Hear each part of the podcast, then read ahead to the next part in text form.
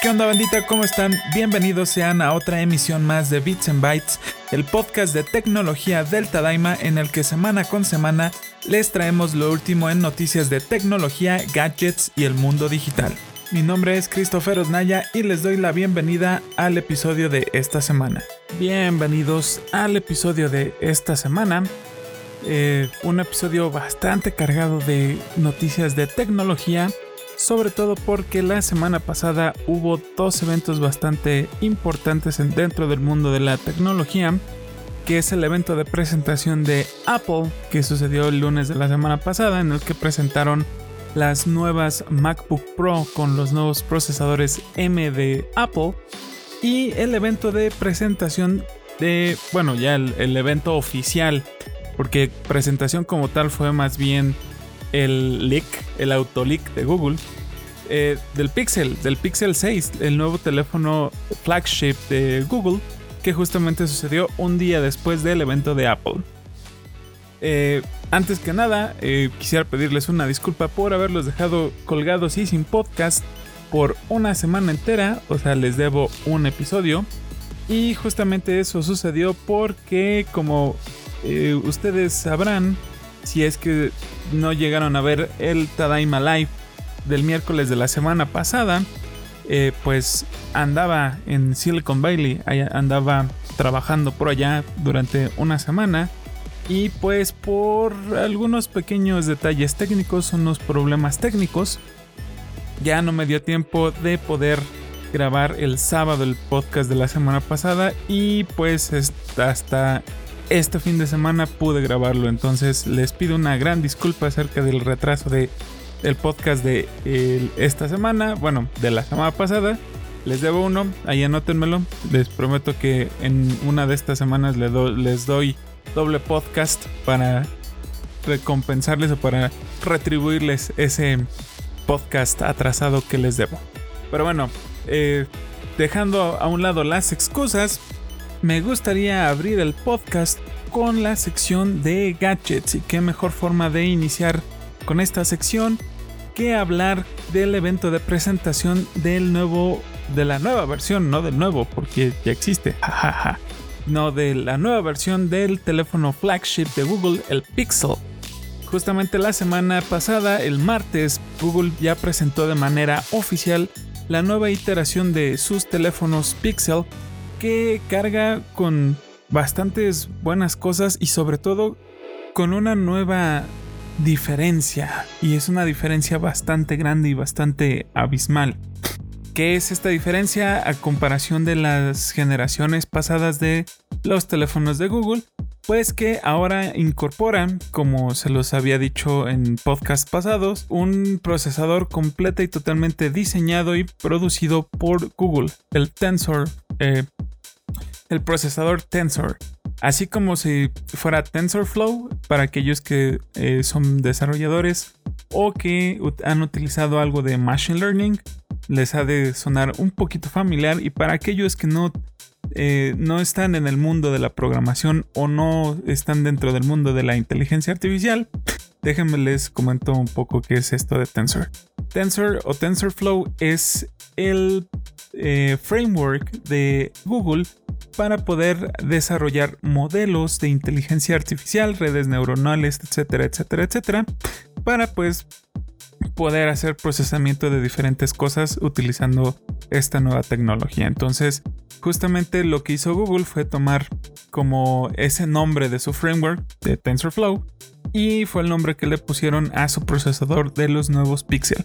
Justamente porque este procesador ha digamos, de manera similar como los teléfonos de Apple que tienen el, coprocesador eh, Bionic, que es un coprocesador específicamente diseñado para hacer tareas de análisis de, inteligencia artificial o para hacer eh, todo este procesamiento que tiene que hacer estas redes neuronales o estos eh, sistemas de inteligencia artificial, pues eh, son específicamente diseñados estos procesadores para llevar estas tareas, ¿no? Entonces justamente Google añadió algo similar a sus nuevos teléfonos Pixel y justamente por eso les llamaron Tensor, porque pues TensorFlow, Tensor, inteligencia artificial. Creo que más o menos saben por dónde se va esta cosa. Pero bueno, dejemos de, hablar de, de esto que es interesante, pero vamos al meollo del asunto. Pues básicamente Google presentó, como ya lo había dejado entrever, desde hace como dos meses, que fue el autoleak que hicieron eh, de las características más o menos como por encimita del teléfono, algunos renders para que se vea como, cómo eran y demás. Ahora sí ya tenemos las especificaciones eh, completas y ya los tenemos en algunos reviews y algunas reseñas en vivo. Desafortunadamente no voy a poder tener uno en mis manotas para probar porque me regresé a México de Silicon Valley antes de que lo vendieran y si mi intención era comprar uno para poderlo probar, reseñar y traerles la información, pero se me acabó el tiempo por allá y estamos de regreso en México, pero bueno. Eventualmente he de conseguir uno para hacer pruebas. Que sí me interesa ver eh, cuál, a comparación de, por ejemplo, los flagship de Samsung, como por ejemplo un S21 Ultra o un Galaxy Note 20 Ultra o el iPhone 13 también, sobre todo el, 13 Pro que es el, el, flagship Plus Ultra de Apple. Me gustaría hacer la comparación de eh, de los tres teléfonos, a ver qué, qué, tanta diferencia hay en, rendimiento, en cuestiones de, pila, batería, duración, las cámaras, sobre todo que en estos tiempos la gente compra más un teléfono por la cámara para poder tomar buenas fotografías, buenos videos, etcétera, etcétera, etcétera. Pero bueno, eh, características generales de los dispositivos. Ambos tienen una pantalla OLED de el Pixel 6 Pro, que es el un poquito más grande. Tiene una pantalla de 6.7 eh, pulgadas. El Pixel 6 normalito es de 6.4.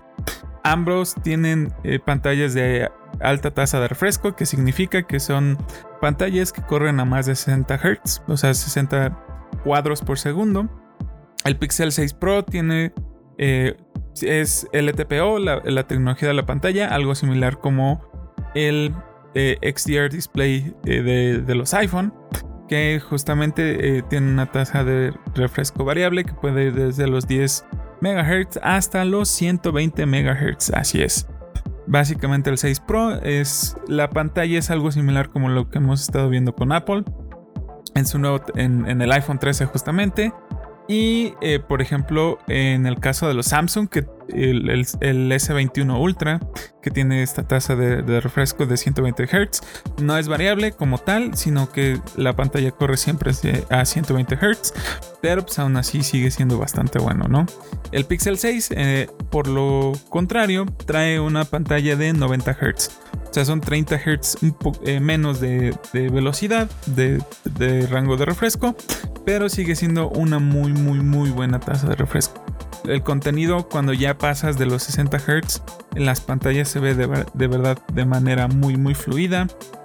El texto al momento de scrollar no parece que estás arrastrando ahí, se ve muchísimo más natural, como si estuvieras haciéndolo en, no sé, en un papel, scrollando, algo así. Eh, como tal, las animaciones y todo se ve muchísimo más agradable a la vista y sí se ve una diferencia notoria y sí lo sientes como tal eh, el haber utilizado una pantalla de alta tasa de refresco de 90 a 100 Hz a comparación de, utilizar una pantalla de 60 Hz. Esto lo digo porque justamente eh, antes de eh, cambiar al iPhone 13, que es el teléfono que justamente ahora tengo, el teléfono que tenía era un iPhone 11 Pro Max y hice algunas comparaciones y sí, sinceramente sí notas la diferencia de una, pantalla de alta tasa de refresco a comparación de estar utilizando una de 60 Hz, por ejemplo. Eh, también tengo un eh, Galaxy Note 20 Ultra. Eh, ese como tal también tiene una tasa de 120 Hz, pero solamente cuando le bajas la resolución de la pantalla a 180p, o sea, a Full HD, no a Quad HD, que es lo que generalmente pudieses utilizar. Y sí, también se nota olímpicamente la diferencia entre las animaciones y todo. La, experiencia es muchísimo más amigable a la vista, pues. Eh, igual, seguimos con las diferencias en las pantallas. El Pixel 6 Pro, eh, la pantalla, la resolución es de 1440 por 3120, o sea, QHD.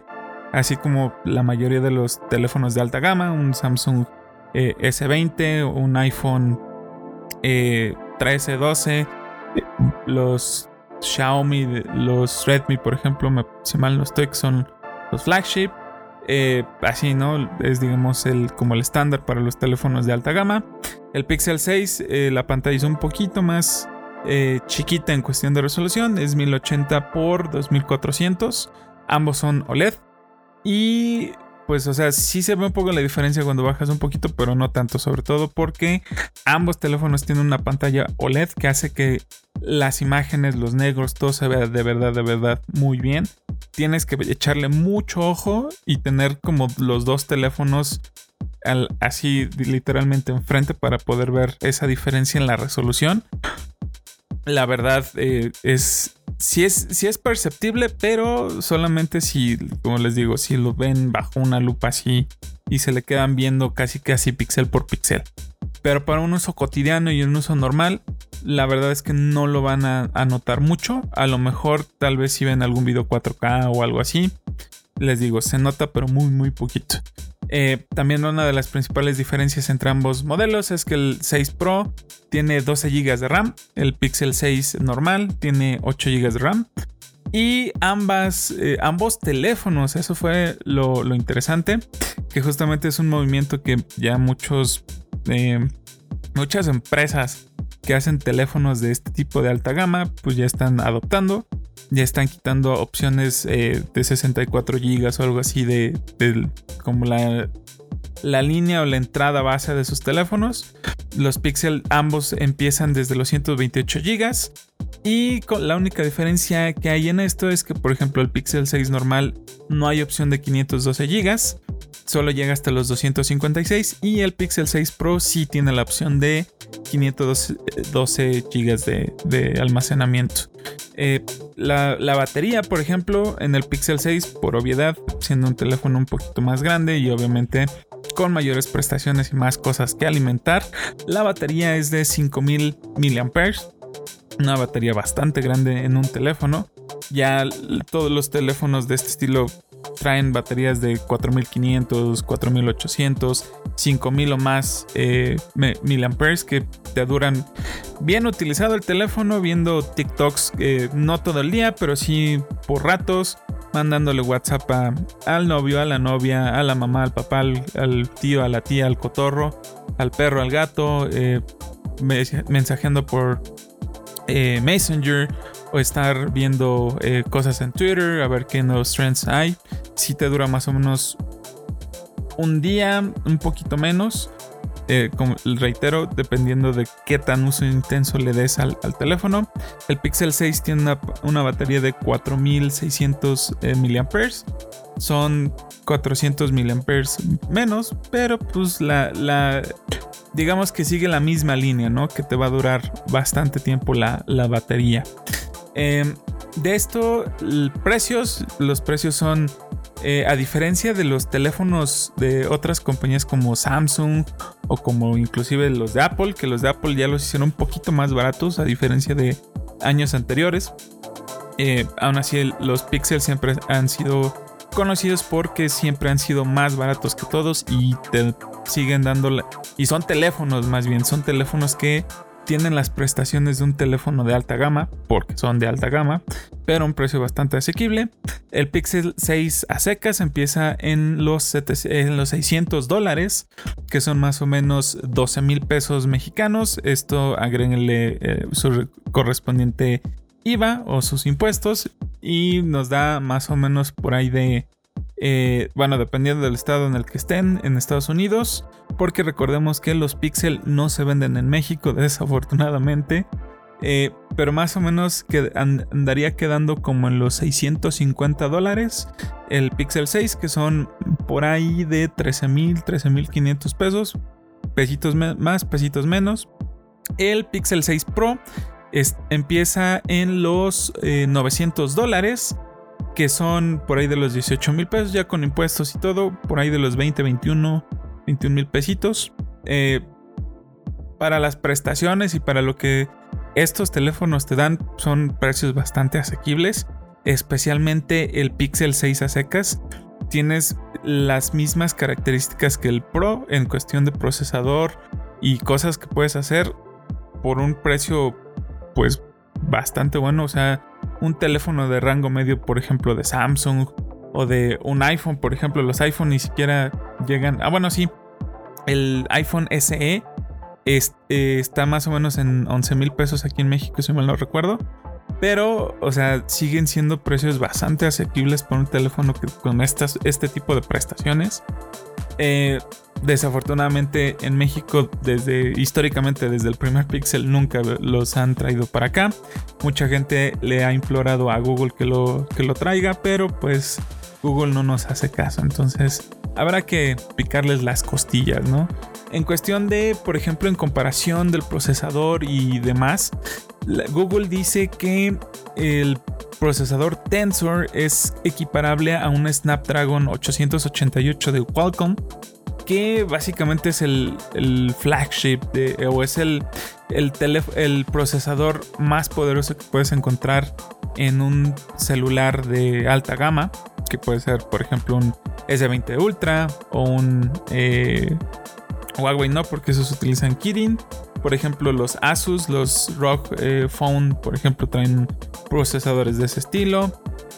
Mm, con otro, ah, por ejemplo, los Foldable de, Samsung traen ya sea eh, el, el C Flip, es el que trae el 888. O sea, son números y equiparaciones o comparaciones bastante buenas para ser el primer procesador producido completamente por Google, que por ahí dicen las malas lenguas que este procesador es una versión no liberada de un procesador Equinox de Samsung que ellos estaban trabajando y que Google dijo pues mira si tú no lo liberas bajo eh, tu marca o bajo el nombre de Equinox nosotros sí lo queremos liberar con el nombre de Tensor. Entonces dicen las malas lenguas porque justamente la empresa que les manufactura los procesadores a Google para sus teléfonos, o bueno, en este caso el Tensor, es Samsung. Entonces por ahí dicen las malas lenguas que es una versión no liberada de un procesador Equinox. Para saber si sí o si no, mejor ahí lo dejamos la duda, ¿no? Eh, como tal, el procesador eh, tiene bastantes similitudes a lo que sería el procesador eh, A15 Bionic de Apple y también algunas eh, similitudes a, lo que a la arquitectura que utilizan por ejemplo en los Snapdragon con los que se está comparando el, procesador Tensor que justamente trae dos núcleos de alta eficiencia que son los que se utilizan para eh, aplicaciones o para trabajos o cosas que necesiten bastante eh, poder de procesamiento. Tienen dos eh, cores que son como de gama media o como no tan poderosos, pero no tan, no, no tan débiles, por decirlo así. O sea, esos son, serían como para hacer eh, algún tipo de procesamiento, no sé, por ejemplo, un retoque de una foto o algo así, que no utilice tantas cosas o no, que no utilice tanto poder de procesamiento. Y aparte, trae cuatro núcleos de bajo energía o de bajo poder o de bajo consumo, que esos son los que se utilizarían para hacer acciones del día a día, por ejemplo, como estar leyendo alguna cosa en Twitter, mandando un mensaje o cosas que no representen una gran carga de procesamiento en el, en el celular, ¿no? Y es justamente la idea de, eh, hacer esta separación, es para que la eficiencia energética del teléfono pues sea mucho mayor, ¿no? Para, ¿De qué te sirve utilizar todo el poder del teléfono si nada más va a estar mandando un hola, ¿cómo estás? un hola, buenos días en WhatsApp? No vale la pena, estás desperdiciando mucha energía de la batería. Entonces, esta, esta arquitectura de procesador, justamente por eso se diseñó para poder utilizar, dependiendo de qué tanto poder de procesamiento necesites, utilizar ya sea uno u otro de los procesadores y poder tener mayor rendimiento de la batería. Eh, también el procesador Tensor tiene una, eh, un coprocesador de seguridad que es algo parecido al eh, Secure Enclave de Apple, que son procesadores eh, específicamente diseñados para cuestiones de seguridad, o sea, por, por, ejemplo, para manejar cosas de cifrado y encripción. Por ejemplo, en el caso de eh, los teléfonos que se vendan o que se utilizan en Estados Unidos, utilizan esto para poder habilitar eh, Google Pay, que es, digamos, la, la, la competencia de Samsung Pay y Apple Pay por parte de Google justamente este procesador es el que se utiliza para generar los tokens de las tarjetas que tienes guardados en tu cuenta de Google Pay para hacer los pagos mediante NFC, pagos sin contacto y demás, ¿no? En, en uno de los primeros cuatro podcasts, no me acuerdo bien cuál fue, hice la explicación de qué es esto, cómo funciona y cómo se hace, eh, cómo se utiliza esta tecnología. Ahí búsquenlo para que lo escuchen, porque es bastante interesante cómo funciona todo esto. Y pues ya, eh, aparte de eso, tiene eh, un procesador de, de imagen específico, pues para cuando tomas fotos, ese procesador se encarga de hacer las fotos más bellas a través de pues varias técnicas, algoritmos y demás que utilizan los, eh, pues, las empresas para poder cuando tomas una foto y que se vean muchísimo mejor. Apple lo, hace, tiene su procesador A15 Bionic, tiene una parte que procesa las imágenes cuando tomas una fotografía y hace eh, algunas técnicas de composición para pues, tener una mejor foto. Eh, pues aparte de esto, colores y demás, los digamos que el, si ustedes quieren el, un teléfono colorido Pixel, váyanse por el 6. El 6, el Pixel 6 a secas es el que tiene más eh, como gama de colores. Tienen un como verdecito agua muy bonito. Otro como rosita. Eh, así como rosa. No rosa mexicano, sino rosa. Hagan de cuenta que si fuera eh, leche de fresa. Algo así. Un rosita así pálido pero con un notch arriba, un, rosa mexicano más o menos. Está bastante padre. Eh, tienen en blanco y si mal no estoy negro. Y ya los Pro, esos sí ya son como colores un poquito más sobrios. Uno es un color arena muy bonito, otro es blanco, obviamente siempre debe haber, hay un blanco. Y hay un eh, negro también. Todo mundo, todos eh, los las empresas que, hacen celulares siempre tienen blanco, negro y algún otro color, ¿no? Son como los estándar. Y justamente lo que dijo Google es que al ser un teléfono Pro, lo que ellos quieren es que se vea un poquito más elegante, ¿no? Colores un poquito eh, más serios, ¿no? Que serio es igual a aburrido. No me peguen. Pero bueno, en cuestión de cámaras, pues las cámaras están bastante eh, buenas. Eh, ambos teléfonos cuentan con la cámara principal, que es una cámara con un sensor de 50 megapíxeles, pero que está, eh, digamos, limitado, bueno, no limitado, sino está configurado para que las fotografías resultantes sean de 12.5 megapíxeles. Ustedes dirán, pero si tengo un sensor de 50, ¿por qué me das una foto de 12.5 y demás, no?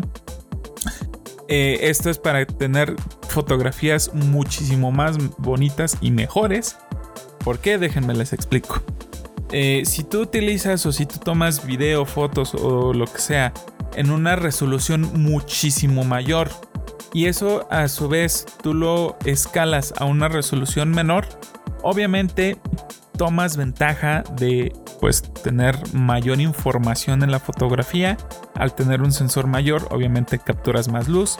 Esta luz se transforma en datos y obviamente tienes más colores, tienes más definición en la fotografía y demás. Si eso tú lo, lo comprimes a un formato más chiquito, obviamente la, fotografía va a ser muchísimo mejor. Esto lo podemos ver, por ejemplo, en algunas películas de Hollywood o así, en las que, por ejemplo, eh, se graban las películas en un formato de 8K, 12K, y después en postproducción al momento de ya estar haciendo la película, por ejemplo en algunos paneos, algunos acercamientos o en algunas tomas que acercan la imagen, pues no tienes que ni siquiera utilizar zoom, no tienes que hacer nada, como tienes un archivo muy grande, o sea, tienes un archivo de 12K, por ejemplo 8K, si tú quieres hacer ese zoom, pues ese zoom digitalmente solamente vas a recortar un pedazo del video y vas a tomar eh, ventaja, digamos, de justamente comprimir el, el video y se va a ver muchísimo mejor. Lo mismo sucede, por ejemplo, los youtubers o así que eh, toman video en 4K, lo suben a YouTube en 1080 y obviamente el, video resultante se ve muchísimo mejor que un video tomado en 1080p y subido en 1080p. Por eso es que hicieron esto Google para poder dar una mejor resolución a las imágenes ya finales cuando tú las ves en el teléfono. No es porque ellos hayan dicho, ah, no, pues vamos a darles algo menos. No, hay una lógica detrás de ello y esto que les acabo de comentar es la lógica detrás del por qué Google pues te está dando 12.5 megapíxeles en la cámara principal en vez de los 50. También, eh, por ejemplo, tiene un telefoto. En este caso, esto es exclusivo del eh, Pixel Pro, un telefoto con un zoom de 4X, un zoom un poquito más eh, largo, un poco mayor que el, iPhone 13. El iPhone 13 se presentó con un zoom óptico de 13 de hasta 3 eh, veces o 3x. El Pixel es de 4. Y como tal, hay otro que es un gran angular, que esos ambos lo tienen. El gran angular es de con un enfoque de mm, déjenme les digo de 1.85 una apertura perdón. Una apertura de 1.85 o sea tomas eh, fotos bastante eh, buenas no bastante amplias.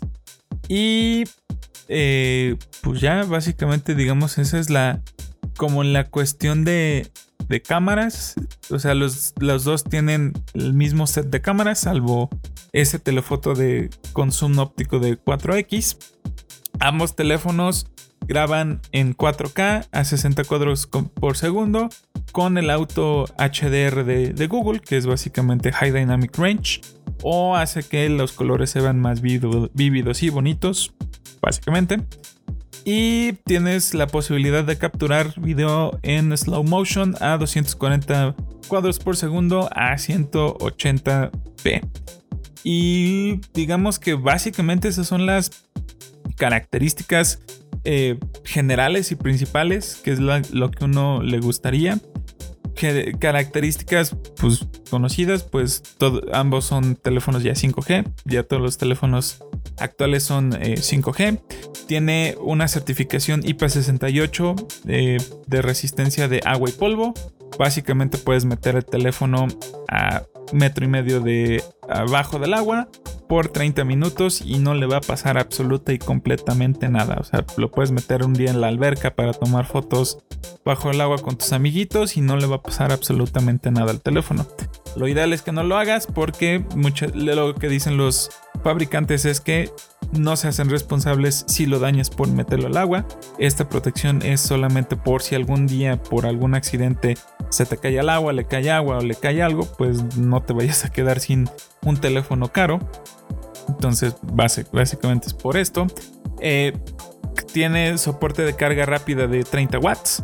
Es, pues ya este es un, estándar en muchos teléfonos. Los Samsung tienen hasta 45 watts. Por ejemplo, los Galaxy Note, los S21, los Foldable, los C Fold, por ejemplo. Carga rápida inalámbrica. También tiene carga rápida inalámbrica de 25 watts. Es una carga bastante rápida, a diferencia de los teléfonos de la competencia. Bluetooth 5.2, Wi-Fi 6. O sea, es lo, estándar en todos. La única diferencia, por ejemplo, también en, cuestión de 5G, es que el, 5G chido, que es el Millimetric Wave, que es el que te da velocidades de más de un gigabit por segundo, solamente lo tiene el 5 Pro, eh, perdón, el 6 Pro. Y el 6 lo tiene, pero la versión especial que Verizon está vendiendo es una versión específicamente para venta con ellos que tienen esta tecnología de Millimetric Wave.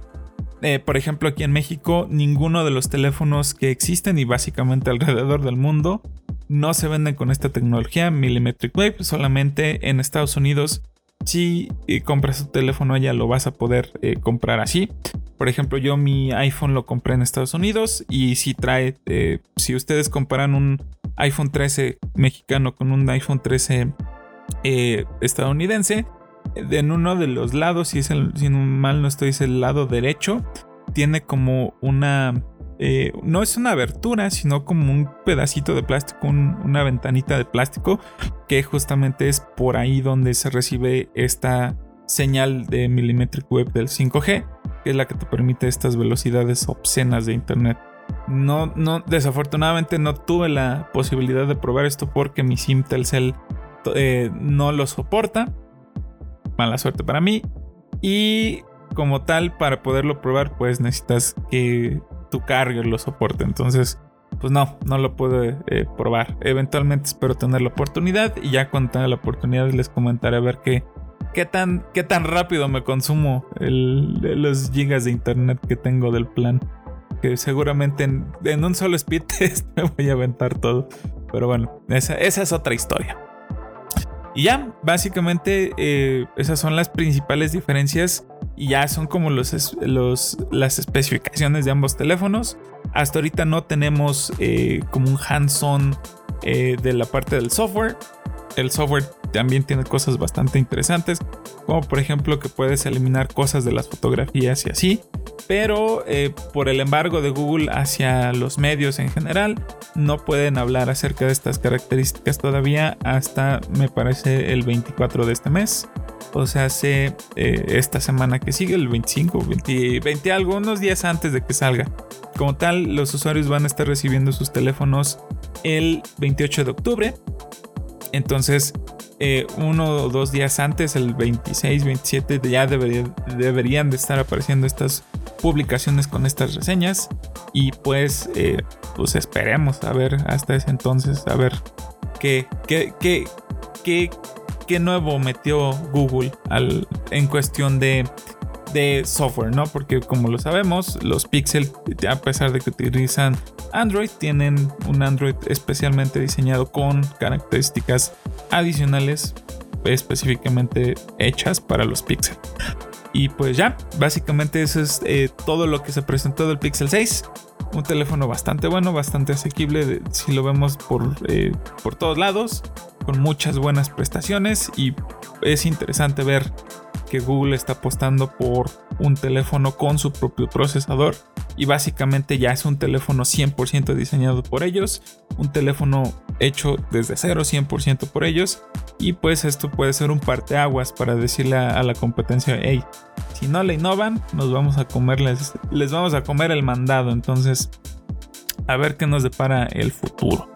Eh, continuando con las noticias de la semana, vamos a cambiar ya de eh, sección. Básicamente de gadgets, la, única cosa interesante que hubo esta semana fue la presentación del Pixel 6. Vámonos a, la chisma digital, la chisma tecnológica.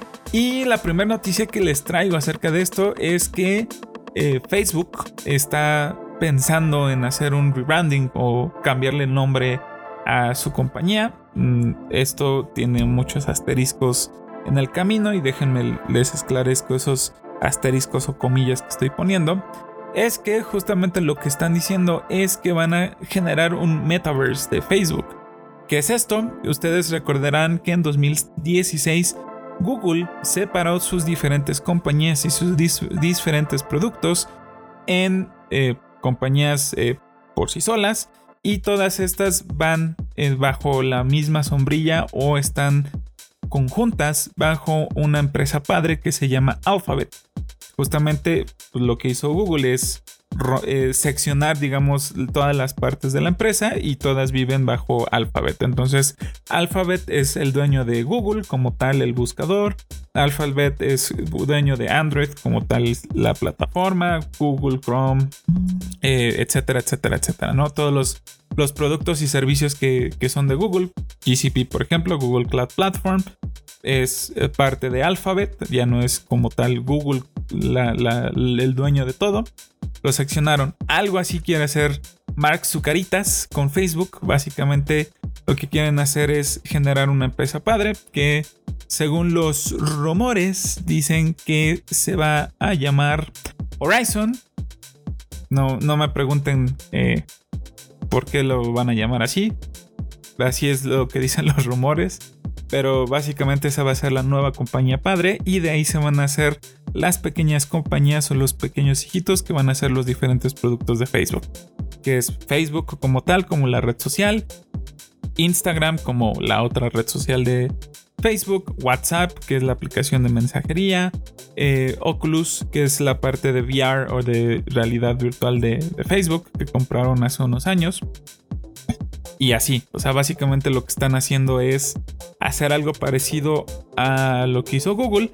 Y justamente una de las cosas que se están diciendo es que esta movida o esta jugada es para zafarse un poquito, un poquito nada más, un poquito de todas las controversias que la compañía ha estado sufriendo los últimos meses con todo esto que se ha suscitado, por ejemplo, de que eh, todo lo que están haciendo está amañado, por ejemplo, en la parte de eh, Instagram que está afectando a los jóvenes eh, de manera psicológica, por ejemplo, toda la parte de monopolio y de eh, competencia no sana con todo lo que han estado haciendo, por ejemplo, de estar copiándole a la competencia a Snapchat, por ejemplo, el, ejemplo claro es Snapchat y Facebook. Todo lo que hace Snapchat se lo copia a Facebook. Snapchat fueron los primeros en poner historias. Tres segundos después, tres doritos después, Instagram lo añadió a, la plataforma. Básicamente el mismo concepto que Snapchat. Snapchat eh, empezó a sacar la parte de los eh, espectáculos que eran los lentes para grabar estas historias y demás. Tres doritos después tenemos los Ray-Ban Stories, que son los lentes para grabar historias de Instagram. Eh, la parte de, por ejemplo, los Reels de Facebook, pues es una vil y triste copia de TikTok. Entonces, eh, mucho de esta parte, eh, digamos, como de. No, de una competencia no sana por parte de la compañía, pues es lo que se quieren sacar un poco de la manga, ¿no? O sea, quieren evitarse más conflictos, pero pues, sinceramente, no sé si les vaya a salir el, el tiro por la culata, porque bueno, o sea, si Facebook muere, pues las demás no mueren, porque la compañía padre eh, o la compañía ya no es Facebook como tal, la, red social, sino ya es una empresa padre y si uno de los hijos muere, pues ya ni modo, uno de los hijos murió y todos los, los demás siguen vivos. Pero bueno, básicamente esta es la estrategia que está tratando de, de hacer Mark Zucaritas. Se dice y se rumora que el 28 de octubre en la conferencia de Facebook Connect eh, es donde van a revelar el nuevo nombre de la compañía y cómo va a estar todo este movimiento. Sinceramente, eh, no sé si lo vayan a hacer, si lo vayan a, publicar ahí o no. Eh, esos son los rumores. Mi apuesta es que tal vez no lo hagan ahí, pero sí en alguna. en algún evento, en alguna conferencia para los inversionistas, que es justamente en en este tipo de, eventos en, los que hacen eh, este tipo de relaciones las empresas. Entonces yo eh, me reservaría hasta el jueves a ver qué es lo que sucede con Facebook. Y pues continuando con las noticias de la chisma tecnológica de esta semana, eh, me gustaría platicarles acerca de que investigadores de los Países Bajos encontraron una forma de descifrar el sistema de almacenamiento de los carros de Tesla. Todos los Teslas como tal guardan la información de pues, los datos de la conducción, toda la información que se va eh, generando de los diferentes sensores y demás cuando una persona conduce el carro. ¿Qué, son estas, ¿Qué es esta información o cuáles son estos datos? Pues básicamente la posición del volante, por ejemplo en alguna vuelta o cuando estás conduciendo y estás eh, cambiándote de carril, cosas así. Eh, también información de a qué velocidad vas, que cuántas veces utilizas el freno, qué tan, qué tan duro frenas, por ejemplo, eh, qué tan rápido vas, eso es un dato bastante importante y así, ¿no? Esto para qué lo utilizan o para qué lo, van guardando y lo van almacenando en los carros, pues justamente esto se hace para poder eh, llevar un perfil de conducción de la persona, porque como ustedes sabrán, Tesla tiene su propia eh, agencia de seguros, o sea, tú puedes asegurar tu Tesla con Tesla, Baratums. Eh, y dependiendo de los datos que ellos van recabando de tu eh, carro, te pueden ofrecer un, un, descuento, te pueden dar un precio con descuento del seguro. ¿Por qué? Porque eres una persona responsable, que no vas a exceso de velocidad, no eres un atrabancado, etcétera, etcétera, etcétera, ¿no? Entonces, toda esta información tiene un beneficio y al mismo tiempo esta información se va guardando y demás para que si existe algún percance y las autoridades requieren de esta información para determinar quién fue el culpable, por ejemplo, en un accidente o una colisión fatal, de que no quisiéramos que pasaran estas cosas, pero pues ya, ya lo platicamos en un podcast anterior, que a veces la gente, hay gente que no debería de estar atrás del volante, pero bueno, esa es otra historia.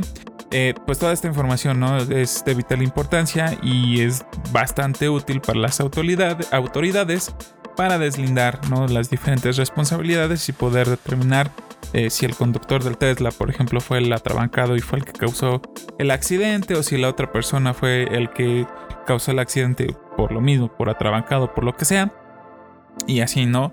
Y también esta información le sirve a, Tesla propiamente para poder entrenar eh, la inteligencia artificial que utilizan eh, detrás del, del, autopilot, ¿no? O sea, toda la maravilla tecnológica detrás de autopilot pues básicamente es alimentado a través de toda esta información que Tesla recolecta de los, de los eh, automóviles, lo mete a su máquina de inteligencia artificial y ya con eso escupe un modelo eh, de, inteligencia artificial para que los carros lo utilicen y con esto puedan tomar las diferentes decisiones de si, si el semáforo está en rojo, bueno, me detengo. O, ah, bueno, aquí viene una calle en la que tengo que dar vuelta a la derecha, pues me veo dónde están las líneas y demás para dar la vuelta correctamente y así, ¿no? O sea, la función de autopilot como tal. Entonces, ¿qué es lo que hicieron estos eh, investigadores forenses de los Países Bajos? Fue básicamente encontraron la forma de desencriptar esta información que vive en los automóviles de Tesla. ¿Y para qué lo hicieron, no? ¿Por qué diablos o por qué pepinos lo hicieron? Fue porque justamente Tesla cuando eh, las autoridades le piden información, o sea, esta información que les comento, toda esta, estos metadatos que se generan de la conducción del auto para poder hacer esta resolución de algunos crímenes o de accidentes o colisiones, pues Tesla les da solamente lo que ellos necesitan. Pero hay mucha información que como tal la compañía no les proporciona. ¿Por qué? No me pregunten. Quisiera tener la respuesta y creo que la tengo, pero no estoy 100% seguro. Básicamente Tesla no se lo da porque pues al darles esa información, si se eh, filtra por una u otra forma, las demás compañías van a saber cómo diablos manejan su sistema de conducción autónoma y cómo manejan la información que se recaba del carro y demás y pues les van a dar la forma, les dan básicamente la receta secreta de qué es lo que hay que meter a la olla para poder tener una, una inteligencia artificial lo, suficientemente capaz de conducir un carro, ¿no? Entonces estos cuates eh, encontraron la forma de eh, descifrar esta información que viene cifrada justamente para que nadie pueda entrar a ver cómo conduces eh, tu carro. Eh, lo, hicieron, hicieron una ingeniería inversa del sistema de cifrado de eh, los Tesla y pues accedieron a, esta información, ¿no? Como les digo, eh, pues es bueno y malo. Es bueno porque pues van a poder tener acceso a información adicional que tal vez les puede ayudar a resolver misterios que no, no se han podido resolver.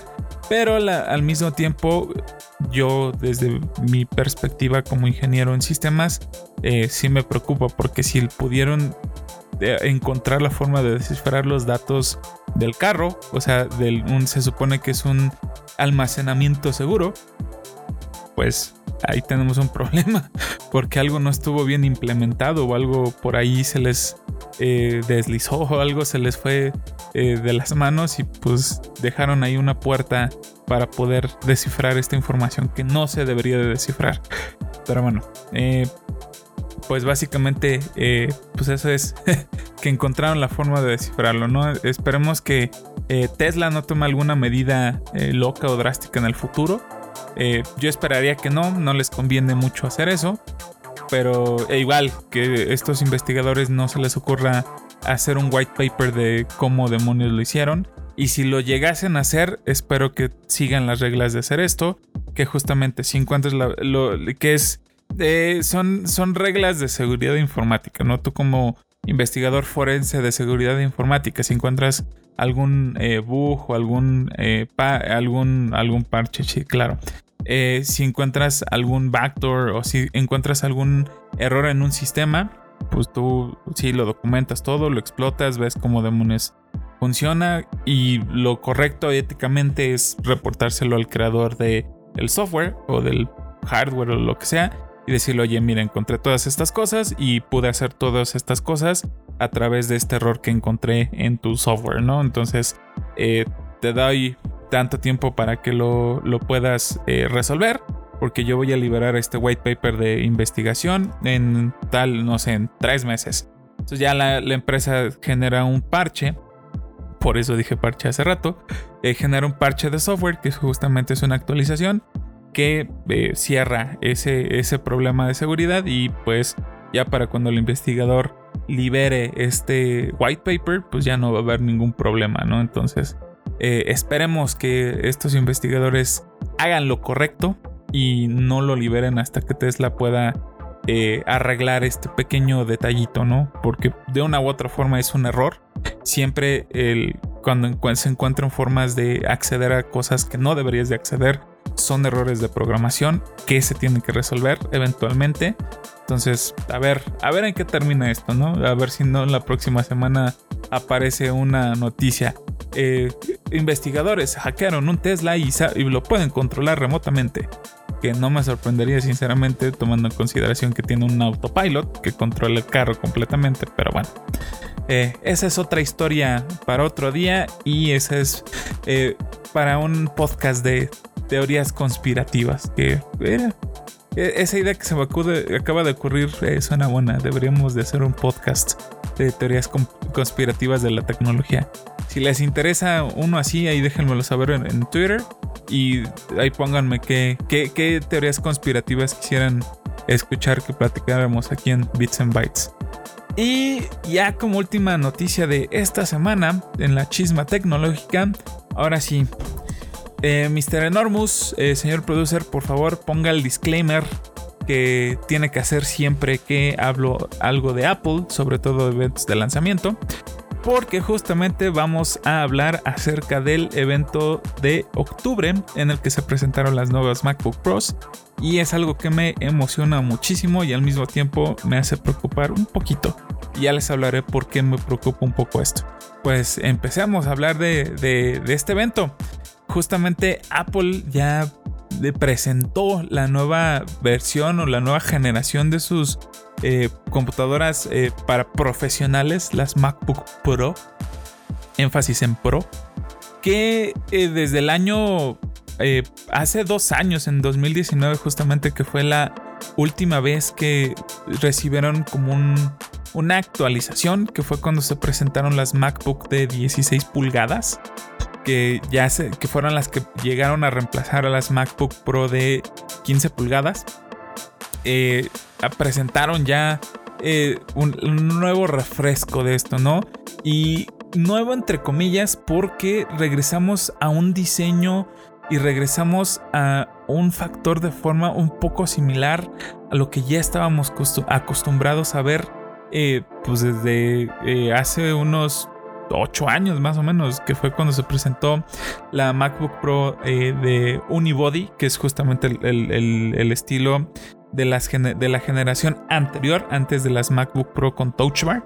Todavía las que tenían... Eh, no, esas ya no tenían lector de disco, miento ya iba a decir una tontería, fueron justamente las que reemplazaron a las que tenían eh, lector de disco, justamente, y me acordé porque en esa generación del 2015-2014 tenías que comprar el Super Drive, que es como se le llama lector de CD y DVD de Apple. Eh, externo, tenías que comprar literalmente tu cajita de aluminio con un cable USB para usar un DVD o un CD o quemarlo inclusive en tu computadora. Por ahí, eh, por ahí en uno de mis cajones lo tengo. No sé si funcione todavía. Lo usé muy poco, pero pues eh, era, era en su momento la forma en la que pudiese hacer las cosas, ¿no? Ya después de que Apple quitó el lector de las, de las computadoras. Eh, es un estilo similar a lo, que, a lo que teníamos en 2015 y demás. que era el diseño que todo el mundo amaba y adoraba. Del, de esa MacBook con como patitas y demás. Y que tenía cosas bastante importantes y necesarias que muchos lo consideran. Eh, puertos, como ustedes sabrán, de esa generación del 2015, que fue la última que tuvo eh, puertos USB eh, A, o sea, puertos USB normales o estándar, por decirlo así, que tenía un lector de tarjeta SD, que tenía un puerto HDMI para que llegaras y le clavaras un cable HDMI a la computadora y lo pudieses conectar a tu monitor, a tu pantalla, lo que sea, sin necesidad de comprar chorrocientos mil adaptadores y demás, que ah, como lo odio. Pero lo odio y lo amo al mismo tiempo porque, porque tiene sus ventajas y tiene sus desventajas, ¿no? El estar utilizando dongles es a veces molesto porque tienes que cargar 300 malditas cosas para poder conectar los diferentes aparatos o los diferentes eh, periféricos que puedas conectar a tu computadora. Y al mismo tiempo, eh, pues lo amo porque pues tienes en un solo puerto muchas cosas, ¿no? O sea, es, es, una dualidad, amor-odio, ¿no? Pero bueno, eh, Básicamente, eh, es, todos esos puertos los eliminaron eh, justamente con la de 2016, que ya era la primera computadora que tenía puertos Thunderbolt 3. Ya tenías cuatro puertos Thunderbolt 3 en la versión de 15 pulgadas, dos en la versión de 13 pulgadas y pues nada más, ¿no? Y tu puerto de audífonos y párale de contar. Si querías conectar cualquier otra cosa, pues a gastar una, una la nota con los dongles, ¿no? Y justamente por fin, aleluya, aleluya, Apple escuchó las súplicas de todos y regresaron los puertos. Sí, por fin regresaron los puertos. No todos, obviamente los USB eh, tipo A no, no regresaron. Ya tenemos los USB-C ahí. Vamos a seguir teniendo que comprar uno que otro dongle. Maldita sea, pero bueno. Em, ya regresaron eh, justamente eh, algunos puertos, regresó el puerto HDMI, ya no hay que comprar un dongle para conectar la computadora a la pantalla. Regresó el lector de tarjetas de SD, por fin ya no vas a tener que comprar otro adaptador para poder conectar la SD de tu cámara y sacar todas las fotografías que tomaste de tu viaje a Hawái o a Huatulco o a Cancún o a donde te hayas ido a vacacionar o a pasar un tiempo chido ya no vas a tener que, eh, por ejemplo, eh, comprar un DAC o algo externo porque, eh, bueno, un DAC para los audífonos, ¿no? porque el, puerto de, de audífonos de Apple tiene soporte para audífonos de alta impedancia, o sea, tiene muchísimo más galleta de lo que normalmente tenía, ¿no? Para aquellos son, que son audófilos, aquellos que gustan gastar todas sus quincenas en equipo de música caro, o sea, audífonos de, estudio, DACs, que justamente son eh, Digital to Analog Converters, que son los encargados de convertir la señal eh, digital que sale de la computadora a una señal análoga que los audífonos o las bocinas de los audífonos pueden reproducir. Que muchas veces eh, estos DACs tienen, te los venden en combo, o sea, la misma unidad ya tiene el amplificador para audífonos y tiene el DAC, o sea, es la misma unidad que conectas por USB y conectas a esa cosa tus audífonos. Hay algunos que prefieren comprarlos por separado, comprar el puro DAC que se dedique única y exclusivamente a hacer esa conversión de digital a análogo y pues con diferentes cables lo conectas a un amplificador especializado de audífonos, ¿no? Hay algunos que les gustan, eh, por ejemplo, que tengan eh, eh, bulbos. Hay algunos amplificadores que son bulbos para tener un sonido más cálido y demás, ¿no? Entonces, este, este, este amplificador para audífonos de alta impedancia, obviamente, entre mejor el audífono, van a necesitar un poco más de galleta para poder eh, mover esos, eh, esas bocinas o esos diafragmas o esas bobinas que tienen para darte una muy buena calidad de sonido. Entonces ya no hay que comprarlo, ya por lo incluyó en este eh, puerto de la nueva MacBook Pro. Lo, lo, anunciaron de hecho con bombo y platillo. Y regresó algo que no saben cómo lo extrañé. De verdad, no saben cómo lo extrañé. Mi mamá eh, tiene una MacBook Air. De, la, de hecho, es la primer MacBook Air que salió. Esa fue la que me acompañó durante mi, eh, mi etapa de estudios en SCOM. Yo soy ingeniero del Politécnico, orgullosamente burro blanco. Y esa computadora muchas veces estuvo a 3 milímetros de caérseme de la cochina eh, banca o del escritorio de donde yo estuviese ahí trabajando o haciendo las prácticas de, los laboratorios de programación y así. Y justamente esto que Apple regresó es lo que salvó a la computadora de mi mamá de morir todas esas veces. MagSafe. Por fin regresó a las MacBook Pro esa tecnología que me salvó el pellejo no saben cuántas veces de llegar con mi mamá y decirle, oye, te tengo una mala noticia. ¿Qué es MagSafe para aquellos que no, no lo conocen o para aquellos que lo escuchan por primera vez? Originalmente las, todas las computadoras de Apple se conectaban a través de eh, el eliminador de, las computadoras para cargarlo. Se conectaba con un conector magnético que traía unos como pincitos eh, como tal eh, que se conectaban a la computadora, pero no se encajaban o no se enchufaban, eh, digamos, por fricción o con un anclaje, o sea que no se enganchaban y que si jalas la computadora pues se, va con todo y el cable, ¿no? Sino que esta cosa de MagSafe, justamente por eso se llama Mag, magneto, utilizaba imanes para conectar o para permanecer unido a la computadora. Y si en algún punto, en algún momento alguien pasaba y jalaba la computadora, o tú mismo al, momento de pararte no te dabas cuenta que tenías el, cable en el pie y lo jalabas, pues al estar conectado por imán, pues se jala y listo. O sea, el, conector se, se, jalaba muy fácilmente. Eh, o sea, no, no tan fácilmente así como de mueves la compu 3 centímetros y ya se conectó. Si necesitabas un poco de fuerza para desconectar el conector. Pero, eh, pues sí, básicamente si jalabas con bastante fuerza, si lo desconectabas. Entonces, esa tecnología que les vuelvo a repetir, me salvó incontables veces en la universidad de endrogarme con mi mamá.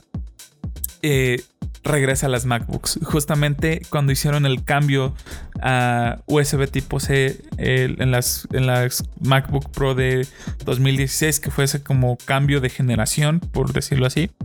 Eh, quitaron esta tecnología. Muchos sí dijimos, dude, what the fuck, ¿por qué demonios lo hiciste?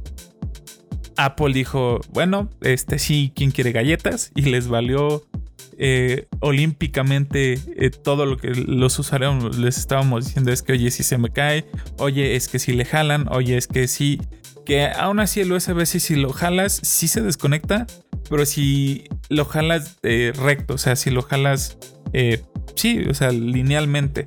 Si lo jalas, por ejemplo, el cable de ladeado o algo así, si te llevas la computadora y bueno, no, no, les quiero explicar la reacción de las personas al caerse a una computadora que vale más de 50 mil pesos. Entonces, ah, hasta suspiro. Pero bueno, eh, Apple eh, ya añadió esta tecnología, ya la regresó.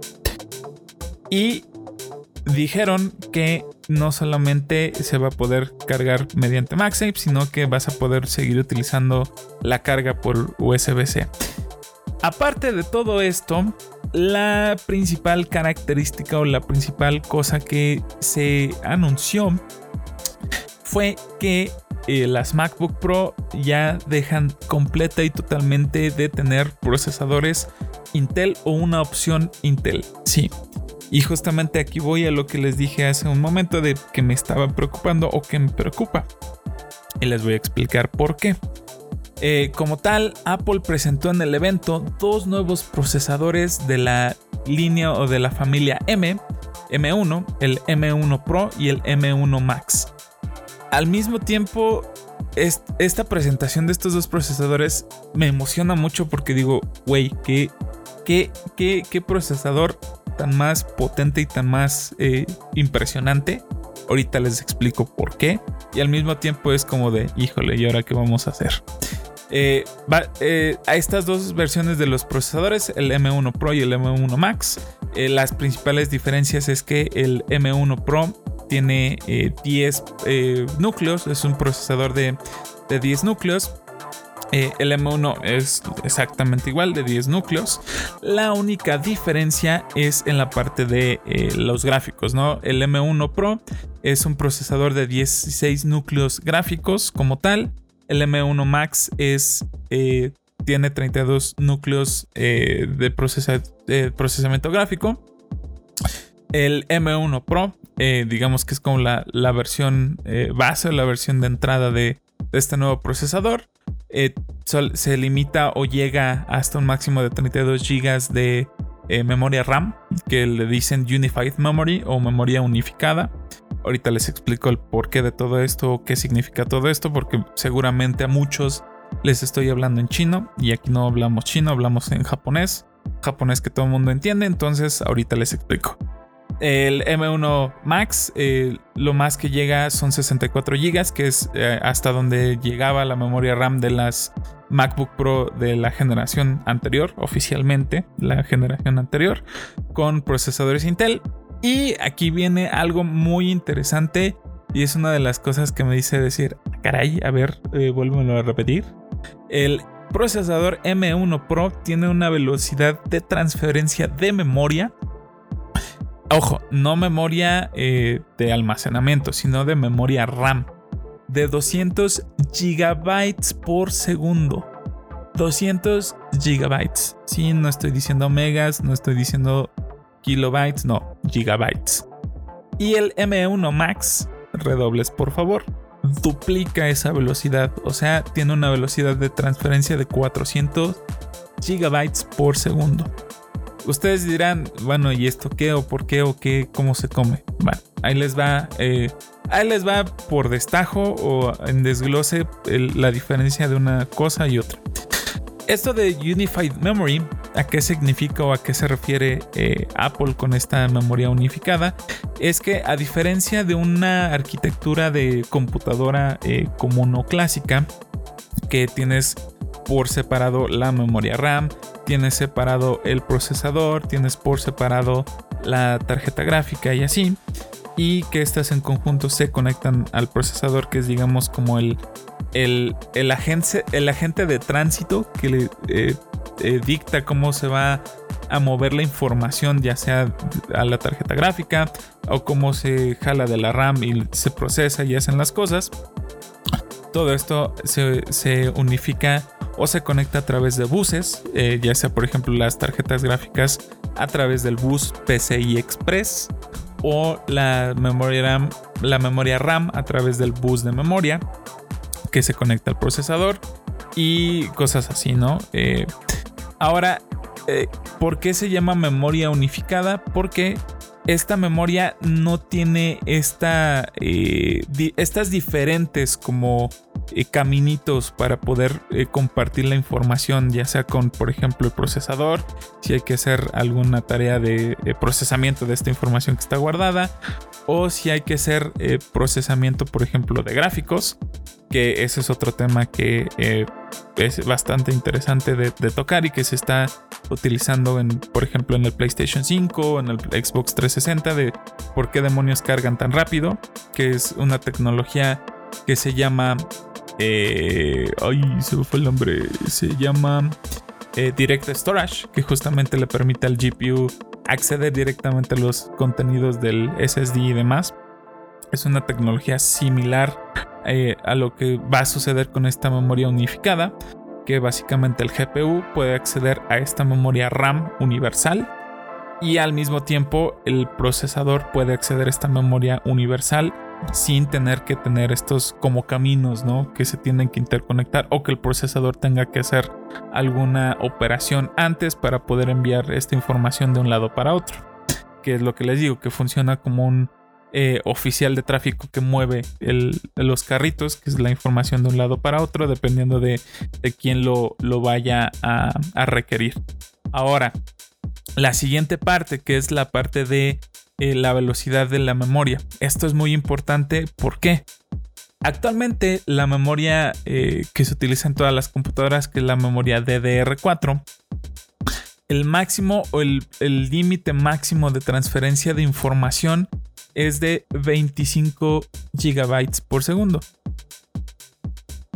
Ya más o menos eh, escucharon por dónde voy, ¿no? O ya, ya más o menos se van a dar una idea de para, para dónde voy.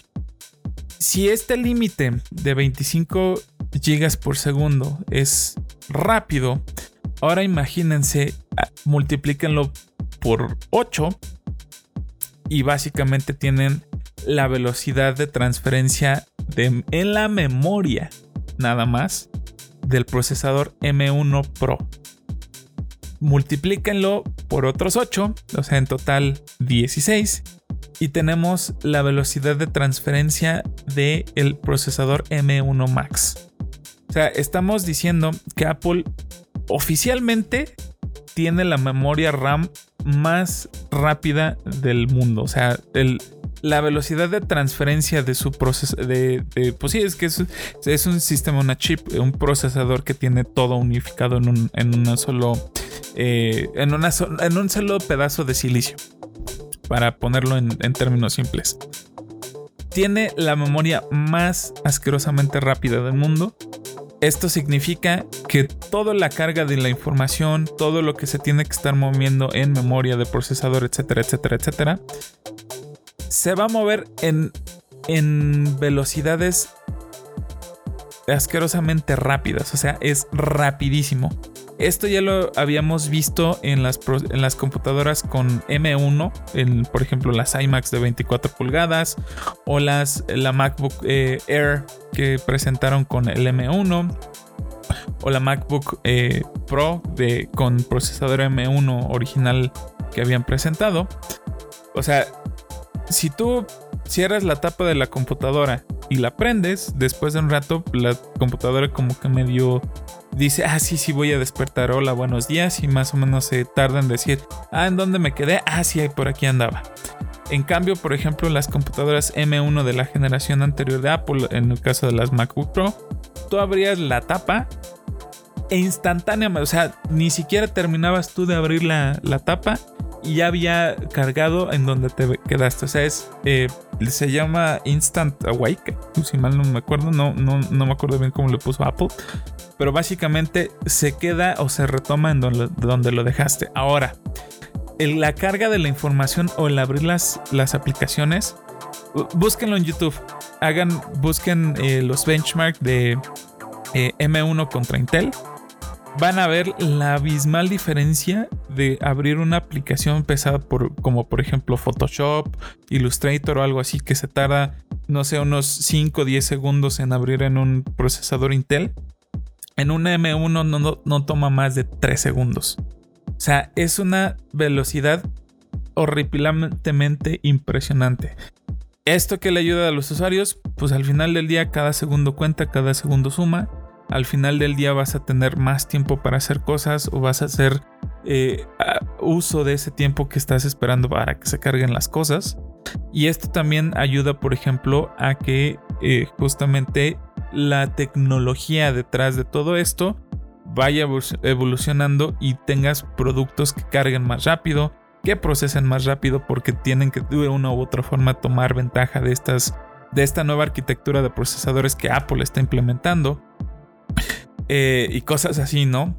Apple en la presentación hizo una comparativa bastante interesante que a mí sí me saltó un poco la, la, canica y que me gustaría, eh, ya, ya que oficialmente se liberen, que si mal no estoy, es el, igual el 28 de octubre, las personas ya van a poder eh, tener en sus manos las primeras computadoras con estos dos nuevos procesadores, el M1 Pro y el M1 Max. Eh, con la nueva línea de MacBook Pros que justamente se me estaba pasando. Ya no existe la MacBook Pro de 13 pulgadas. Oficialmente ahora es de 14. Le aumentaron una pulgada más como lo que sucedió con las de 15 pulgadas. Eh, ahora son de 14 y 16. Entonces, eh, justamente el 28 de octubre ya las personas van a empezar a tener este, este nuevo rediseño de, de computadoras, estos nuevos procesadores. Y me emociona mucho el ver los benchmarks y, ver las comparativas, perdón, que van a hacer en, de todo esto, ¿no? Sobre todo en, la cuestión de, por ejemplo, lo que les decía, ¿no? Que Apple hizo una, una comparativa interesante entre computadoras que son eh, pues pro, entre comillas, hicieron una comparativa contra una Lenovo y e hicieron una comparativa contra una computadora eh, Gigabyte. Una, la Lenovo es como un rango medio y la Gigabyte es una computadora ya de eh, high performance, o sea, una computadora ya con bastante galleta, ¿no? Esta, esta computadora tiene inclusive una RTX 3080, eh, o sea, una 3080. Básicamente lo que Apple decía es que sus procesadores son más rápidos, más poderosos que cualquiera de estas dos computadoras y al mismo tiempo tienen una eficiencia energética muchísimo mayor. Por ejemplo, el procesador M1 Max lo comparaban justamente en la cuestión de gráficos contra la 3080 y decían, eh, según la comparativa de Apple, que es más poderoso que una 3080. O sea, dude, what the fuck sinceramente, mm, o sea, no lo creo y al mismo tiempo hay una parte, hay un como 1% de mí internamente que dice, güey, y sí, sí.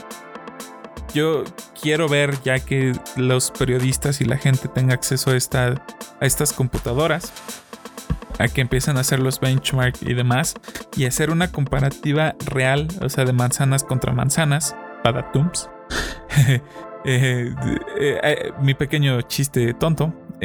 para ver en un escenario de la vida real si de verdad lo que Apple presentó en estas en, estas comparativas que presentaron durante su, su, conferencia, si son reales y de ser cierto lo que están presentando, porque ya sabemos que generalmente las compañías le ponen un poquito de salsa extra a sus tacos para eh, vender. Obviamente al final del día tienen que vender.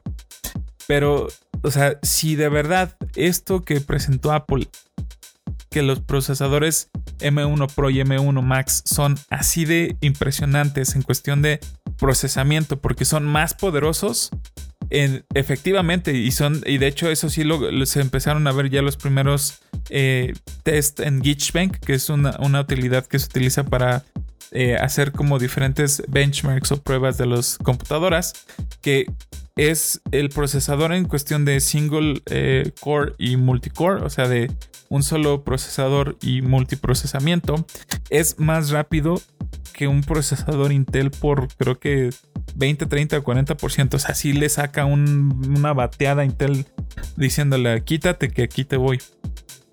Entonces, por ejemplo, en la, en la parte de gráficos utilizando eh, Metal o Metal, que es la parte de, eh, de es el, el, API de gráficos de Apple, una Mac M1 obtenía eh, 20 mil, 25 mil, algo así. La MacBook Pro con un, una, eh, un procesador gráfico de AMD, el más poderoso, con 8 GB de RAM y no sé qué tanto, obtenía 30 mil esta cosa, el M1 Max, o sea, el M1 Max consigue 64 mil puntos en el de score de gráficos. O sea, le duplica el, gráfico, la galleta gráfica. Entonces, sí me interesa y sí me emociona ver esos numeritos, a ver qué, qué si sí es cierto lo que está diciendo Apple o no. Y al mismo tiempo, lo que les decía hace rato de que me preocupa es que desde el lado de vista de un eh, ingeniero, o sea, desde alguien que se dedica a hacer software, es que este cambio de arquitectura, que los procesadores M1 de Apple están basados en una arquitectura llamada ARM, que es la misma, la misma arquitectura que utilizan los procesadores que tenemos, eh, que usan los eh, teléfonos que traemos en nuestros bolsillos. Por ejemplo, el procesador A15 Bionic de Apple utiliza ARM como su arquitectura. Los procesadores Equinox de Samsung utilizan AMR como su arquitectura. Los procesadores de, eh, de, Qualcomm utilizan los Snapdragon, utilizan eh, esta arquitectura ARM, los Kirin de Huawei utilizan esta misma arquitectura, etcétera, etcétera, etcétera. Entonces, eh, como tal, es una nueva arquitectura, bueno, no nueva, ya lleva 30 años en el, en el mercado y en el desarrollo. Y de hecho, Apple tiene que ver mucho con esta, el desarrollo de esta arquitectura. Ellos fueron parte del equipo que desarrolló eh, esta arquitectura. Y obviamente por ende, este este resultado en, pues en, cuestiones de, performance en, sus nuevos procesadores. Eh, como tal, eh, es, una, arquitectura diferente a lo que se ocupa en la industria. En la industria, la arquitectura que se utiliza es la arquitectura del 8086, eh, que es una arquitectura x86. Por eso se llama x86, porque es el en donde se presentó por primera vez esta arquitectura de procesador con el procesador Intel 8086. Y subsecuentemente, eh, cuando AMD introdujo la arquitectura de 64 bits, eh, x86 es 32 bits, eh, AMD es 64 bits. que son estos? Déjenme les eh, digo rápido un poco. Es la cantidad de eh, puntos o de números flotantes que puedes hacer operaciones con. Un procesador de 32 bits tiene. hay un. Es el número mágico. Si mal no estoy, es 100 por 10 a la 32, justamente. que es el número de decimales con los que puedes hacer operaciones eh, matemáticas. Y en la parte de, x64 pues es el doble básicamente. Entonces a mayor precisión decimal para estas operaciones matemáticas, más cosas puedes hacer en un procesador y puedes hacer eh, pues más... Eh, puedes sacar más provecho pues para no hacerlo más complejo esta, esta explicación. esta arquitectura x64 que es la que conocemos como eh, arquitectura de 64 bits, no es ni siquiera de Intel.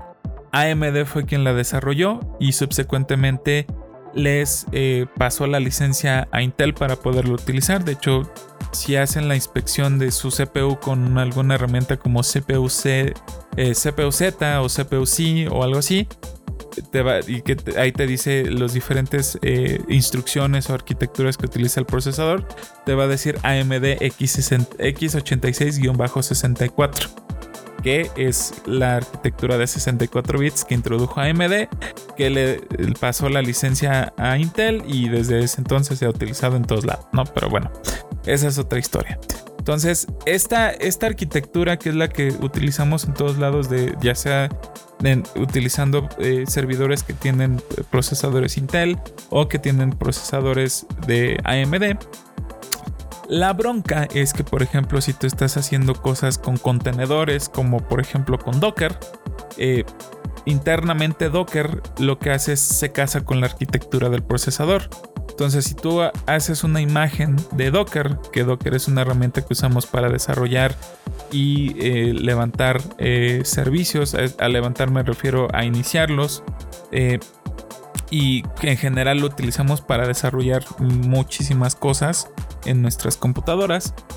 si tú tratas de correr una imagen de lo que, se haya, que hayas desarrollado en una computadora M1 de Apple tú se la envías a algún amigo o colega o algo así que tenga una computadora con un eh, procesador Intel, no lo va a correr. ¿Por qué? Porque el contenedor está diseñado para correr en una arquitectura y no en la otra. Ahora, si esto tú lo tratas de mandar a la nube, por ejemplo, no sé, a Amazon Web Services, a Azure de Microsoft o a Google Cloud Platform de Google, que son los, principales proveedores de nube de, eh, que se utilizan en la mayoría de, las empresas a nivel mundial.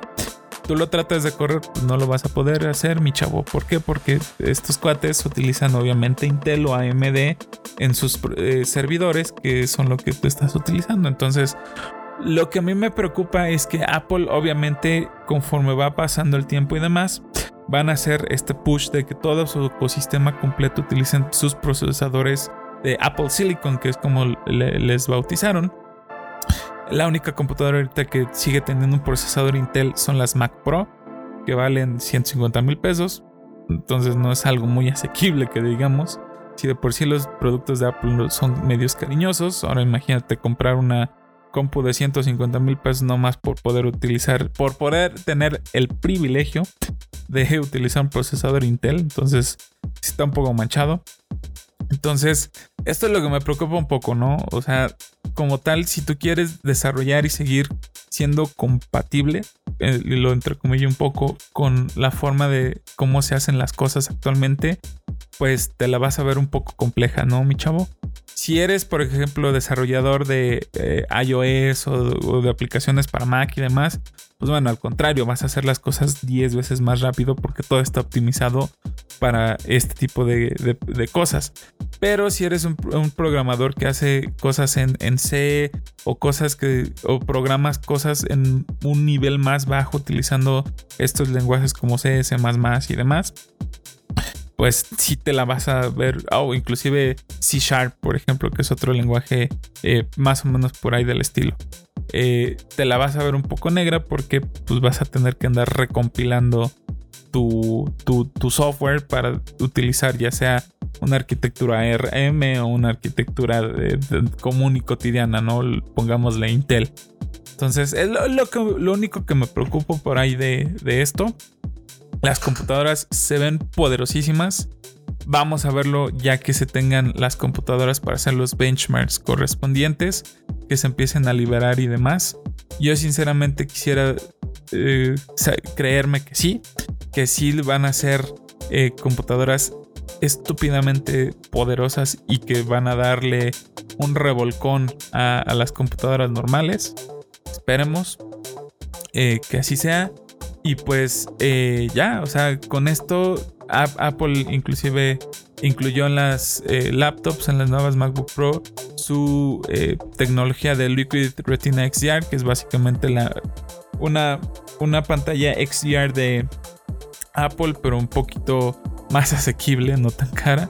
Eh, ¿Qué más? Añadieron carga rápida. En media hora puedes cargar el, el 80, el 50, no, el 80% de tu computadora en 30 minutos. O sea, la, cargas casi toda tu computadora en un santiamén. De hecho, los nuevos eh, cargadores para estas computadoras son de 140 watts. O sea, ya si las anteriores eran de 100, añádele 40 y pues es una es una carga bastante rápida y más si estás en una urgencia. El teclado como tal ya le eliminaron la parte de touch bar, ya no tenemos touch bar, ya es un teclado eh, común y corriente como lo conocíamos antes con las teclas de función arriba físicas, eh, así como el teclado que se envía con la Mac de 24 pulgadas, es el mismo teclado, lo pusieron en las MacBook. Eh, ese teclado se siente bastante bien, es un teclado muy fácil y cómodo de escribir por horas y horas y horas en él. Y pues ya, eso es todo básicamente lo que presentaron ahora sí con, con las Mac. Entonces, habrá que esperar unas tres semanas, yo le calculo más o menos para empezar a ver ya los benchmarks en forma, para ver qué tal se desempeña esta nueva computadora. Eh, ¿Qué más presentaron en el, evento de Apple? Presentaron eh, nuevos AirPods, no, no, no Pro, sino AirPods comunes eh, y corrientes. Cambiaron el estuche, cambiaron muchas cosas, ya aparecen los como si fueran AirPods Pro. Nada más que quítenle la como gomita que se mete adentro de tu canal auditivo. Los mismos AirPods o los EarPods inclusive que venían con el iPhone antes. Póngalos en el cuerpo de unos AirPods Pro. Les digo, quítenle la gomita y tenemos la nueva generación de los AirPods normalitos siguen costando 150 dólares, que son por ahí de 3 mil pesos, ya con impuestos de más, por ahí de los 3.500 andan eh, rondar. ¿Qué innovación o qué nuevas cosas añadieron? Pues eh, les mejoraron el audio, el audio ya se parece mucho al de los AirPods Pro, que es un audio un poquito mejor, un poquito más refinado, con, con mayor detalle en, diferentes eh, rangos de, de la música. Eh, ¿qué, más le añadieron a estos nuevos AirPods? El estuche de carga y es como el estuche de los AirPods Pro. Básicamente es lo mismo, no hay forma de distinguirlos a menos de que alguien se los quite. El eh, sensor eh, cambió de ser de óptico a uno que cuando te lo pones en el oído pues, siente que te lo pusiste y es un poquito más rápido.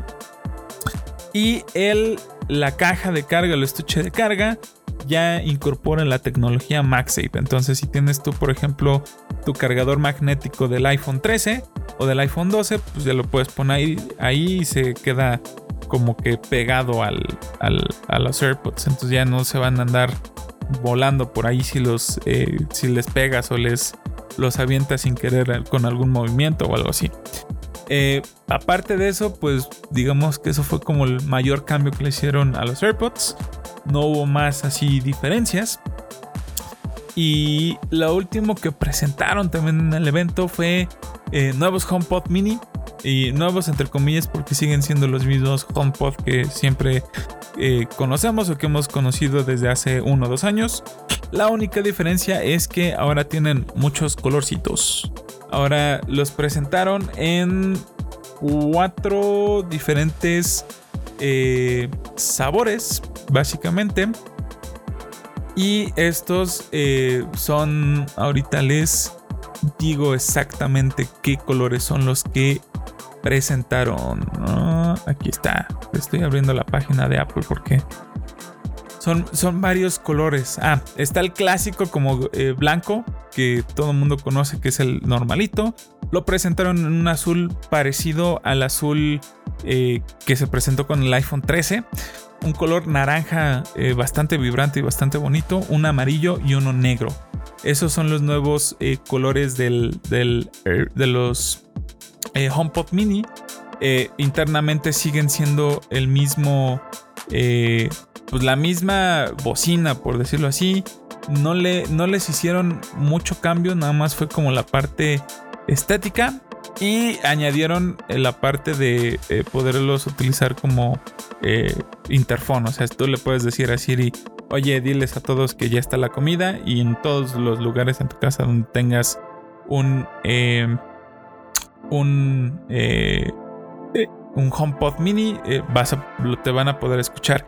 Y con la adición de macOS Monterrey, que es la nueva versión de macOS también todas las peticiones, todo lo que eh, se transmite a través de tu HomePod mini utilizando esta función del interphone, también les van a aparecer a las personas en, pues ya sea en su MacBook, en eh, Monterrey o les va a aparecer en la parte de su iPad como tal y en todos sus demás dispositivos, ¿no? Eh, y pues ya, básicamente esos fueron todos los anuncios que se hicieron en el evento de presentación de, Apple. O sea, no fue tanto el enfoque en como los AirPods o el, o el HomePod mini, sino fue más en las Max y la nueva tecnología y los nuevos procesadores que presentaron.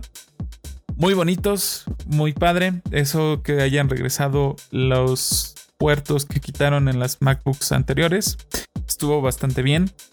Ya ya recuperamos el lector de tarjetas SD, ya recuperamos el puerto HDMI. Tenemos los cuatro puertos eh, Thunderbolt 3 que hemos tenido desde siempre. Tenemos MagSafe al fin de regreso. Un, un jack de audífonos con muchísimo más galleta para audífonos un poco más especializados, una pantalla muchísimo mejor que inclusive incorpora eh, una alta tasa de refresco de 120 Hz, bastante bueno en una computadora y muy útil sobre todo en una computadora. La, una pantalla un poquito más grande de 16.4 eh, pulgadas por ahí o sea, bastantes cambios los incluyeron en, este evento de, presentación enfocado en las MacBook Pro, obviamente. Y pues ya, ahora habrá que esperar a que eh, se pueda comprar todo esto y que la gente empiece a probarlos y a, ver las, la, la función en un escenario de la vida real. Y pues ya, eso es todo, eso es todo, mis chavos. Hasta aquí mi reporte, Joaquín. Eso es todas las noticias que sucedieron en esta última semana en el mundo de la tecnología. Y pues ya, pues hemos llegado al final de este bonito podcast llamado Bits and Bytes. Pero antes de terminar y despedirme, me gustaría hacerles el reminder o recordarles como todos los podcasts de que en Altadaima tenemos otros podcasts de diferentes de géneros o de diferentes eh, temas que eh, pueden ser de su agrado y que eh, pueden disfrutar en los diferentes canales donde ustedes quieran escucharlo, ya sea en Spotify, en Apple Music, que maldita sea Apple, por más que eh, te adoramos en este podcast, no más no pones bits and bytes en Apple Music, pero bueno, esa es otra historia. En Amazon Music, en Google Music y demás. Si ustedes son fans de eh, cine, de la farándula, del espectáculo y quieren escuchar eh, buenas recomendaciones acerca de qué película aventarse esta semana o el fin de semana, con el abuelo, con la abuela, con la mamá, con la tía, con el papá, con el novio, con la novia, con el amigo, con la amiga. Básicamente, si ustedes son fans del cine y quieren escuchar estas recomendaciones, pueden escuchar a Kika con Shuffle, su podcast de eh, películas y entretenimiento. Si ustedes son fans de los videojuegos como yo y gustan de aventar el control contra la televisión cada vez que pierden contra ese último jefe ultra hiper mega poderoso y quieren escuchar aparte de, eh, de, de aventar el control, quieren escuchar lo último en videojuegos y las reseñas de los videojuegos que han salido, pueden escuchar al buen Q y a Marmota en, en Rage Quit, su podcast de videojuegos que semana con semana van a poder estar escuchando con lo último en noticias del mundo de los videojuegos. Y si ustedes son fans del anime y quieren escuchar cuál es el anime de, recomendado de, estas, de esta temporada, o si quieren descubrir cuál es la mejor waifu, el besto juzgando de los animes eh, en general, pueden escuchar al buen Fruit Chicken con Anime al el podcast de anime de El Tadaima. Y pues, bandita, hemos llegado al final de este podcast. Eh, les agradezco estarnos escuchando semana con semana en este bonito podcast que hacemos con mucho amor y cariño para ustedes. Eh, pues nos estamos escuchando la próxima semana en otro Bits and Bytes. Eh, les recuerdo que me pueden seguir en redes sociales como arroba chrisgame93 en Twitter o como chrisgame93 en Instagram. Les agradezco mucho haber escuchado la emisión de esta semana de Bits and Bytes. Eh, mi nombre es Christopher Osnaya y nos estamos escuchando la próxima con más noticias de tecnología, gadgets y el mundo digital. Bye chi.